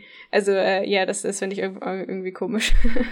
das wäre auch mein, mein erster Gedanke gewesen, okay, ähm, der Taxifahrer, der hat, der, klar, der sucht dann erstmal nach, nach, nach der Person, äh, wenn sie halt noch irgendwie in Reichweite ist, aber ab dem Punkt, wo halt ein Tageswechsel passiert, ähm, dann wäre ich als Taxifahrer jemand, der sagt, ja, gut, dann kommt das Telefon ins Fundbüro. So. Genau. Hier in der, in der Taxi-Hauptzentrale haben wir halt ein, eine Kiste, da sind lauter verlorene und vergessene Sachen, da kann man sich das dann abholen irgendwie. Äh, ja, Don't know. Also irgendwie so in der Richtung wäre halt so die logischere Conclusio gewesen. Der Taxifahrer ist halt auch so ein Ding, so ein, so ein Element hier in der Handlung, was halt am Ende nochmal wichtig ist, um nochmal so dieses Happy End zu unterstreichen. Deswegen lasse ich da auch äh, sehr viel wohlwollend und wohlgesinnt durchgehen. Ja, ja. Ähm, aber genau genommen ist da halt auch, äh, da wird halt einfach auch sehr, sehr viel unsauber inszeniert. Ja, ja, also man hätte es vermutlich irgendwie besser machen können, aber es, es ist schon gut so, es ist okay so. Du hattest ja ganz am Anfang dieses, äh, dieses Awkward-Gespräch erwähnt irgendwie. Was, was hat es damit auf sich? Weil das kommt ja jetzt. Ähm, ah ja, genau. Ja, das war irgendwie so, dass ähm, er gefragt hat, hey, äh, übrigens, was machst du denn hier? Also was machst du denn, keine Ahnung, wahrscheinlich so weit hier draußen oder, oder ich weiß gar nicht, worauf das bezogen war, weiß ich gar nicht mehr. Und ähm, mhm die Pokémon gucken sich nur so gegenseitig an und, und inklusive Cider und dann sagt Cider so, hm, ja, wir haben uns nur vor dem Regen ähm, verstecken wollen. Ähm, in, in erster Linie habe ich nicht so ganz verstanden, was dann jetzt so komisch daran war, sei da in genau diesem Moment hier aufzufinden. Es sei denn, der Taxifahrer Fahrer hat mitbekommen, dass sie gerade aus, diesem, aus dieser prekären Situation mit den Felsbrocken da rausgekommen ist, äh, dann wäre das schon eine Frage wert, aber dann hätte ich das doch anders gefragt. Hey, was, was ähm, bist du okay? Ich habe gerade gesehen, wie du fast erschlagen wurdest. ähm, mhm. Äh, und, und ja, ähm, es war halt irgendwie so ein bisschen weird oder awkward, weil Saida ähm, so komisch ausgewichen ist, dass sie diese Frage nicht beantworten wollte oder weil sie ihre Geschichte nicht erzählt hat. Weil sie hätte dann sagen ja. können, boah, Alter, ich bin krass, ich bin gerade fast gestorben und ich habe das und das und das gemacht und das und das und das passiert. Guck dir mal meinen Arm an. Ähm, aber sie ist halt überhaupt nicht so. Sie, sie behält es halt für sich. Und ähm, die Pokémon sind teilweise, schütteln dann auch so ihren Kopf, haha, typisch Cider oder sowas in die Richtung. Manche lachen oder sowas. Habe ich das richtig in Erinnerung? Ich glaube schon. Also die, die Pokémon haben dann auch irgendwelche so Reaktionen äh, auf ihre Antwort. Ja, die lehnen sich so zurück oder, oder, oder grinsen so schelmisch. Also ja, ja genau. halt, man, man quittiert dann halt so diese Aussage, dass man dem Regen äh, entkommen wollte. Äh, aber ich weiß auch nicht, wo diese Aussage dann darauf hinauslaufen sollte letzten Endes, weil äh, ja, also gut, wenn dann wenigstens irgendwie die äh, Ansage wäre, oder keine Ahnung, so ein absolutes Klischee-Trope kommen würde, von wegen, ja, ich habe hier draußen eine Lektion über Freundschaft gelernt oder irgendwie sowas in der Richtung. Ja. Oder ich habe ich hab, ich hab meine eigenen Grenzen. So, dann, dann wäre man wenigstens beim Thema der Folge oder beim Thema der Charakterentwicklung gewesen. Aber das auf, auf den Regen zu münzen, klar, aber dann auf den Regen zu münzen und dann so eine äh, Situation drumherum zu stricken, von wegen, äh, du mal wieder, du mal wieder mit deinen Regen-Stories. Hä, was? Ja, also das mit der, das mit dem Regen, also den Regen als Ausrede zu benutzen, ähm, ist auch irgendwie sehr, sehr generisch. Ich glaube, das sollte einfach nur unterstreichen, dass Saida diese Geschichte für sich behalten möchte oder so. Anders kann ich mir das nicht erklären. Sonst hätte sie äh, als so den die Moral was anderes gesagt. Haben wir dann nicht wieder eine Rückkehr zu der in sich verschlossenen und ähm, Dinge verbergenden und äh, sich vor charakterlicher Schwäche sträubenden ähm, oder dem, dem äußeren Zeigen von Schwäche sträubenden Cider? Einerseits ja, aber andererseits äh, auch irgendwie nein, weil schlicht und ergreifend ist es einfach nur ein Taxifahrer, den sie überhaupt nicht persönlich kennt. Und wenn es sowieso ein Mensch ist, der schon hm. sich fast davor sträubt, äh, Hilfe von, den, von ihren Freunden und äh, Trainingspartnern anzunehmen, ähm, dann wird diese Person erst recht keinem Fremden trauen. Das heißt, vielleicht zeigt uns diese Geschichte von ihr in diesem Fall einfach nur, dass ähm, sie das erstmal in der Freundesgruppe behält, sozusagen. Und äh, ja, dass sie das erstmal so stehen lässt. Äh, ich kann auch verstehen, dass sie jetzt keinen Bock hat mit irgendwie einem, einem Taxifahrer, der noch irgendwie seltsam ähm, persistent war, ihr, ihr, das, ihr das Handy zu bringen, dass sie da irgendwie keine ja. großen Geschichten erzählen möchte. Die Stalker-Vibes, ja, ja, ja, ja. Äh, dann äh, haben wir diese quasi, ja, diese, diese, wie soll ich sagen, quasi diese Ausblendung und dann die jeweiligen Artworks der Folge. Ähm, das hat das, das fand ich sehr interessant, dass man nochmal so me melodisch begleitend dann halt auch so in diesen Artwork-Styles Momente aus der Folge passieren lässt mhm. ähm, und rekapituliert. Das fand ich sehr, sehr stimmungsvoll. Was ich danach schwierig fand, war dann halt wirklich, das hatte ich ja schon gesagt, äh, Hop und, und, und Wolli. Ich merke gerade in meiner Notizliste wurde Wolli als Willi autokorrigiert. ähm, deswegen. Vielleicht heißt er ja Willi. Vielleicht ist er ein Spitzname. Ja, der Spitzname. So. Nee, aber das, das riss mich total raus. Also, keine Ahnung, gerade nach diesen Artworks und diesem, äh, keine Ahnung, und dann, ja gut, die gucken halt fern. Das hat nichts mit irgendwas zu tun. Das ist kein interessanter Teaser fürs nächste Mal. Das ist einfach, okay, äh, ich weiß, dass diese beiden Charaktere, diese, dieses Pokémon-Mensch-Gespann in der nächsten Folge eine Rolle spielen wird, okay. Aber äh, gut, das hat mir jetzt hier an dieser Stelle so in dieser Form was gebracht? Äh, hm. Ja, ich kann, ich kann schon verstehen, dass du so drüber denkst. Für mich persönlich war das mehr so, ähm, dadurch, dass mir die Folge generell sehr gut gefallen hat, kam dann ja am Ende noch dieses, äh, de, de, die Konzeptzeichnung äh, von der Folge. Und dann war es ja schon klar, okay, jetzt ist es vorbei, jetzt äh, wird das Ganze nochmal so ähm, nochmal neu aufgezogen, äh, nein, äh, also nochmal so revisited sozusagen. So einzelne mhm. Szenen werden nochmal gezeigt, äh, so ein bisschen wie ein Abspann. Dann wird es weiß und dann sieht man, oder wird es weiß, weiß ich nicht mehr. Äh, und dann sieht man noch so ganz kurz irgendwas Neues. Und in der ersten Millisekunde denkst du dir, oh nice, es kommt noch irgendwas. Und dann merkst du, okay, das ist nur ganz kurz. Und dann äh, wird dir klar, okay, das ist wahrscheinlich ein Teaser für die nächste Folge. Und ich fand das in dem Sinne cool, weil ähm, ich dann quasi noch so ein bisschen Futter bekommen habe, worauf ich mich als nächstes freuen kann, obwohl ich weiß, mhm. es jetzt, dass es jetzt nicht direkt weitergeht. Ja, ich hatte es halt, ich hatte es halt nicht als Überraschung empfunden, sondern ne, so klar Abschluss und Konzeptzeichnung und, und die Artworks und so und Recap. Ähm, und dann am Ende so Störfaktor, äh, Hopp. Mhm. Ja, ja, ja. Ich kann mhm. auf jeden Fall verstehen, wenn man so denkt. Also, ja, ja. Bevor wir in die obligatorische Wertungsecke gehen. Wir haben ja schon so ein bisschen was vorweggenommen, was so äh, das generelle Stimmungsbild und das Mindset hier von uns beiden zu dieser Folge ist. Aber ähm, äh, bevor wir wirklich das dann in Punkten ausdrücken und nochmal abschließend über diese Folge sprechen und abschließend über die äh, Pros und Kontras sprechen, ähm, Gibt es irgendwas, was du noch loswerden möchtest? Irgendeine Stelle, die du erwähnen möchtest? Irgendein, äh, ja, irgendeine besondere Inszenierung, die du erwähnen möchtest, ähm, bevor das jetzt irgendwie untergeht? Ähm, eine Sache habe ich mir noch aufgeschrieben, und zwar, dass diese mhm. Folge eigentlich ziemlich erfolgreich ähm, diese Vielfältigkeit und die Schönheit der Naturzone zeigt. Ähm, wenn, wenn du dich zurückerinnerst, wir haben, glaube ich, viele der äh, Wetterbedingungen, die wir auch in der Naturzone haben. Also am Anfang war ja Sandsturm. Ähm, mhm. Dann war es, äh, wo Cider so an der Klippe steht, war es ein bisschen bewölkt oder ähm, nebelig eher. Ähm, dann hatten wir Regen. Mhm oder klaren, klaren Sonnenschein, wo sie trainiert hat und dann auch äh, am Ende wieder klaren Sonnenschein. Das heißt, wir haben schon mal irgendwie vier oder so drei, vier äh, Wetterbedingungen äh, gecovert. Und das finde ich relativ, äh, ich weiß zwar nicht, ob das jetzt äh, absichtlich war, aber ich finde das schon irgendwie cool, dass man dann so ein bisschen was. Und, äh, man, man zeigt auch wenigstens drei äh, Biome von der Naturzone. Also einmal die, die Wüste, dann zeigt man die äh, ganz normale Landschaft, würde ich sagen. Also äh, klar, so ein bisschen, gibt es so irgendeine steinige, ja doch, gibt es.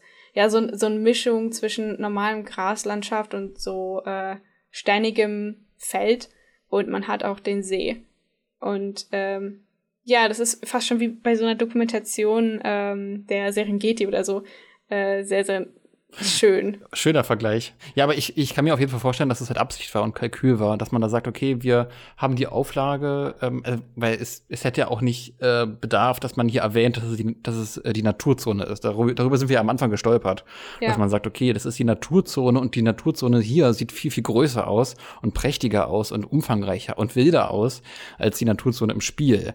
Ähm, von daher hätte es die Erwähnung nicht gebraucht und im Umkehrschluss da, dadurch, dass man halt diese Wettereffekte zeigt, was ja äh, oder Biomeffekte äh, des Wetters zeigt dann auch noch, ähm, ja, Features untermalt und unterstreicht, die mhm. auch im Spiel vorhanden sind. Von daher kann ich mir durchaus vorstellen, dass das von Game Freak, von der Pokémon Company, wem auch immer gesagt wurde, hey, ne, klar, Twilight Wings könnt euch austoben, Studio Colorido, aber ähm, äh, gerne, gerne äh, hier auch die Features des Wetters. Denn wenn ihr schon in Naturzone seid, wenn er die große Cider Naturfolge macht, macht auch die Naturzone draus und dann könnt ihr auch vielleicht noch ein bisschen äh, Wetter-Action mit reinbringen. Und dass man dann auch um diese Wettereffekte herum probiert hat, auch Szenen zu kreieren. Ach ja, und mir ist aufgefallen, ähm, dass, glaube ich, dieser, der Zeichenstil dieser Folge so ein bisschen anders war als der von der letzten, oder? Kann das sein? Ja, ja definitiv. Auf, auf jeden Fall so dieser, dieser ganze Umgang mit ähm, äh, Charakteren und äh, Umgebung, Environment und so weiter.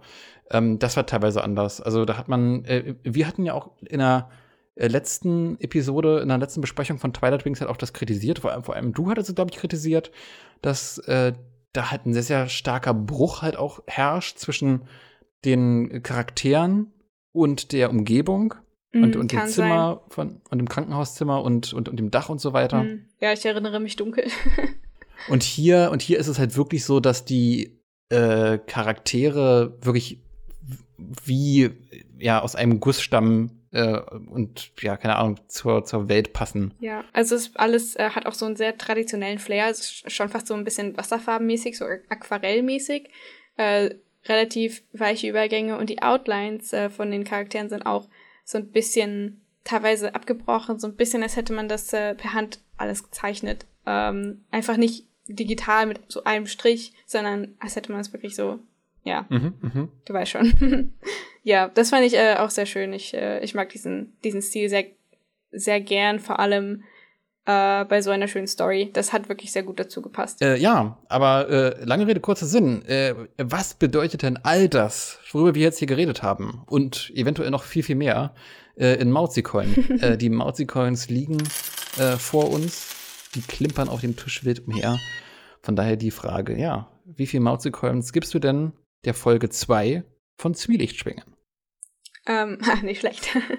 ähm, ich rede nicht lang drum rum. Ich glaube, ich bin wirklich ähm, äh, kurz davor, zehn Punkte zu geben oder zehn Mozi-Coins. Ähm, ah, wow. Weil, mhm. also ich bin mir nicht so ganz sicher, klar, diese Sache mit dem Taxifahrer und diese, diese Fragezeichen, die man hat. Und ähm, diese eine Stelle mit dem Handy, wo es wirklich klar ist, dass was damit passiert, dass es halt sehr klischeemäßig gelöst wurde, ist halt nicht so perfekt, aber ähm, ich weiß nicht, man, man kann, es gibt ja nie eine perfekte Folge oder sehr selten. Und ich, mhm, genau. ich würde einfach mal sagen, es ist, es passiert sowieso wahrscheinlich nicht so oft, weil, äh, ja, keine Ahnung, wann, wann findet man eine Folge schon so cool in so vielen Aspekten, dass man zehn Punkte geben will. Also ich, ich, ich gebe einfach mal zehn Mauzi-Coins. Vor allem, weil ich mich so sehr mit sei das Situation und sei das ähm, Journey sozusagen identifizieren kann. Sorry, diese ganzen Anglizismen. Mhm. Ja, alles gut. ja, äh, okay, auf jeden Fall. ich kann mich auf jeden Fall sehr gut mit äh, ihr identifizieren. Ich glaube, wir sind uns in einigen Aspekten schon recht ähnlich und ähm, ich sehe mich halt selber darin und keine Ahnung, ähm, ich mag Kampf-Pokémon, ich mag Kampf-Pokémon-Trainer. Ich liebe es, wenn man ähm, so eine schöne Landschaft, also wenn, wenn so viel Wert auf Landschaften gelegt wird ähm, mhm. Und dadurch, dass die Nat Naturzone halt auch ähm, sehr viel Natur beinhaltet, wie der Name schon sagt, ähm, mag ich das auch sehr gerne, weil äh, ich Land Landschaftsmalereien einfach total liebe. Mhm. Ähm, ja, und ansonsten kann ich nicht mehr viel dazu sagen. Ich gebe einfach mal zehn. wow, wow. Ich glaube, das ist das erste. Ich weiß, ich weiß gar nicht, ob es das erste Mal ist, dass äh, im Podcast zehn Punkte hier gegeben wurden. Doch, ich glaube, ich habe ich hab der Rayquaza äh, Folge auch zehn Punkte gegeben. Ah, das, das, das kann gut sein, ja. Die war auch ziemlich gut. Die hat auch generell ziemlich gut abgeschnitten bei, bei, bei uns beiden. Ja. Ich glaube tatsächlich, äh, ähnlich wie bei der Rayquaza-Folge, bin ich hier auch nah bei dir, aber äh, ich scheue mich davor, und ich glaube, da wurde ich auch das eine Mal von Josua belächelt, weil ich das auch, auch schon mal gemacht hatte. Ähm, ich scheue mich davor, die zehn Punkte zu geben, ähm, weil ich diesen Grundsatz eigentlich, ach Gott, ja, das ist irgendwie, das, da, da, da, da fühlt sich das Punktekonzept generell so ad absurdum, wenn ich jetzt sage, Perfektion ist etwas, was man anstrebt, aber niemals erreicht. Mhm, mhm. ähm, verstehe, und, verstehe. Ja, aber also ich, ich, ich, ich fühle deine zehn Punkte sehr. Und wie gesagt, die Punkte, die, die Kritikpunkte, über die du ähm, hier hinweg siehst, über die sehe ich auch hinweg. Weil es geht nicht da um, es, es geht nicht darum, dass es eine ähm, Geschichte ist, wo man irgendwie den Taxifahrer begleitet, der das Handy irgendwie recovert und äh, zurückbringt und so weiter. Ähm, das, das ist nicht der Fokus. Der Fokus liegt auf Saida und ihren Emotionen und ihrer Entwicklung als, als Mensch einfach für ja. sich ähm, in ihrem Umgang mit anderen, anderen Lebewesen und ihrem, ihrem Team, ihren Freunden. Und äh, dass da halt auch andere Dinge bei wegfallen, wenn man da an dieser Stelle ganz klar den Fokus drauf setzt, ist vollkommen logisch und nachvollziehbar und, und auch richtig und wichtig. Ähm, von daher, wie gesagt, sehe ich da komplett drüber hinweg.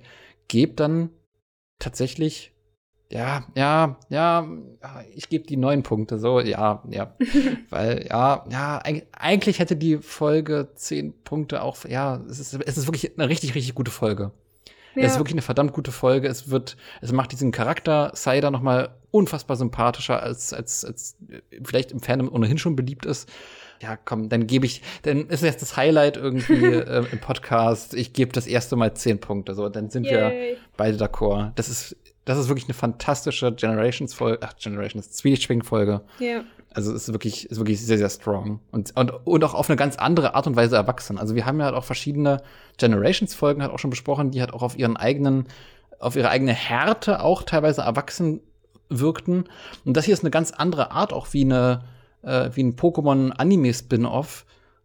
erwachsen sein kann und ein erwachsenes oder ein, ein, Thema thematisiert, was halt auch für Erwachsene unfassbar nahbar ist, die sich gerade mit äh, eigenen Struggles, eigene, eigene Charakterentwicklung, eigene, ne, eigene Journey, wie, wo man als Mensch herkommt, das ist ein, ist ein sehr, sehr erwachsenes Thema. Mhm. Ja, finde ich auch. Also es hat auch viel mit Selbstreflexion zu tun im Endeffekt. Beziehungsweise, um, um das, ich weiß nicht, wenn, äh, ich, ich frage mich gerade, wenn ich ähm, diese Folge nicht im Rahmen dieses Podcasts mir angeschaut hätte, sondern einfach mal so privat irgendwie nebenbei, während ich äh, mir was zu essen gemacht habe oder so, äh, oder gerade was esse. Mhm. Ähm, ich frage mich wirklich, ob mir das dann so nahe gegangen wäre und ob ich verstanden hätte, wo was da gerade durchmacht.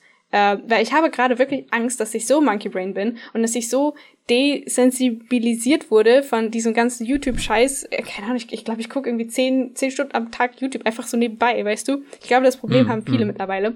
Ähm, dass ja. wenn ich mir diese Folge einfach nur einmal so angeguckt hätte beim Essen, dass ich das gar nicht verstanden hätte. Dass ich einfach gesehen hätte, okay, ja, nice Animation, Cider, ich mag den Charakter.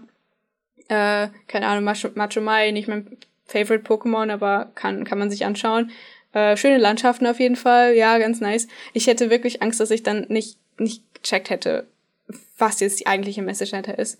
Äh, aber das mhm. jetzt mal nur, nur so am Rande. Also ich gebe auch wirklich die zehn Punkte spezifisch, weil, weil das eben so ein Thema ist, worüber man sich erstmal bewusst werden muss und wo man erstmal ähm, so ein bisschen auch in sich hineinhorchen muss, um das nachzuvollziehen. Ähm, mhm. Auch bei anderen Charakteren, selbst, man, selbst wenn man das nicht selber durchmacht oder wenn, selbst wenn man andere Charaktereigenschaften hat. Ähm, aber ja, einfach die Tatsache, dass man, dass es einen zwingt, ähm, über solche, solche Gedankengänge nachzudenken, die andere Menschen wahrscheinlich haben, selbst wenn man es selber nicht hat. Ach Gott, ja, äh, jetzt haben wir in der zweiten Folge von Zwielichtschwingen direkt einfach mal beide zehn Punkte gegeben. Das heißt, die gute Seida geht hier aus dem aus der Höhle raus mit 20 Mauzi-Coins äh, am Revier. Äh, das ist das ist unfassbar. Äh, ja, wie hat sich der zweite Flug äh, in der zweiten Folge von Zwielichtschwingen angefühlt? ähm, sehr, sehr angenehm wieder. Ich habe mich sehr gefreut, dabei zu sein äh, oder dabei sein zu dürfen. Und vor allem diese Folge fand ich sehr schön. Ähm, kann man sich auf jeden Fall sehr oft anschauen, aber so oder so, selbst wenn man einfach nur zurückdenkt, äh, ist es äh, einfach, keine Ahnung, hat man einfach eine schöne Zeit, sage ich jetzt mal so. Ähm, hm, ich freue mich hm. auf jeden Fall auf die restlichen äh, Twilight Wings. Also natürlich freue ich mich auf die Generations, aber mittlerweile weiß ich relativ genau, worauf ich mich einstellen kann und auf welche ähm, Handlungen ich mich einstellen kann. Und ähm, bei Twilight Wings ist es jetzt mittlerweile immer noch so, dass ich überhaupt gar nicht weiß, was ich bekomme, aber ich weiß, dass es höchstwahrscheinlich irgendetwas mit Personen an sich zu tun hat. Äh, ich habe auch schon die dritte Folge gesehen, also ich habe mich so ein bisschen gespoilert, aber nur noch die dritte, sonst nichts anderes. Und äh, auf die dritte freue ich mich auch. Ich finde die auch sehr schön. Ah, okay, okay. Ähm, Dann bin ich mal gespannt irgendwie. Ja, also generell, also ich, ich scheine das Prinzip von Twilight Wings mittlerweile sehr, sehr zu, sehr zu schätzen. Ja, so sagt mhm. man das. Sorry. Und ähm, ja, die erste Folge fand ich ja nicht so cool, weil ich die zu klischeehaft fand. Ich konnte mich auch nicht wirklich damit identifizieren. Jetzt habe ich das genau Gegenteil, wo ich mir denke, Alter, ich weiß ganz genau, was sie durchmacht. Und deswegen ist es nochmal, ich glaube, allein deswegen würde ich zehn Punkte geben. Und äh, die nächste Folge wiederum ist auch irgendwie, ist einfach sehr herzerwärmend und sehr schön anzuschauen. Ich glaube, an einem Punkt war ich sogar den Tränen näher. Also ich, ich finde das schon, ich finde oh das sehr schön. Also ja, so dramatisch war es jetzt auch nicht, ja. Vielleicht bin ich einfach nur eine Heulsuse. Aber ja. ähm, Ach Gott, da, da, da, bin ich gespannt. Da bin ich sehr gespannt irgendwie auf die nächste Besprechung von äh, Zwielichtschwingen, von Twilight Wings. Und äh, ja, ich äh, bedanke mich recht herzlich, diesen Podcast mit dir aufnehmen zu dürfen, diese Besprechung, diese doppelte 10 Mauzi-Coins-Ladung einfach der guten Seite zu geben. Und äh, ja, ich verabschiede mich für heute aus dem Mauzi-Ballon. Es hat mir wirklich sehr viel Spaß gemacht und ja, äh, du wirst jetzt wahrscheinlich mit den Augen rollen. Du kennst das Segment am Ende. Oh ja, Domi, jetzt mach's doch nicht so, so spannend, nicht so lang hier irgendwie. Wir wissen doch, worauf es hinausläuft. Und zwar auf die letzten Worte in dieser Folge. Die hat der Co-Host, das bist du. Deswegen, ich verabschiede mich äh, Und ja, schmeiß die Zuhörerinnen und Zuhörer raus. Okay, danke. Äh, also vielen Dank, dass ich dabei sein durfte, dass ich äh, hier so äh, über den meinen ganzen Scheiß hier loswerden durfte, was ich im Kopf hatte. Und ähm, ich hoffe, euch hat es gefallen und ich sage bis zum nächsten Mal, hoffentlich. Ähm, Wenn es wieder heißt, Domi und die Meisterin der Generation besprechen entweder Generation oder Twilight Wings.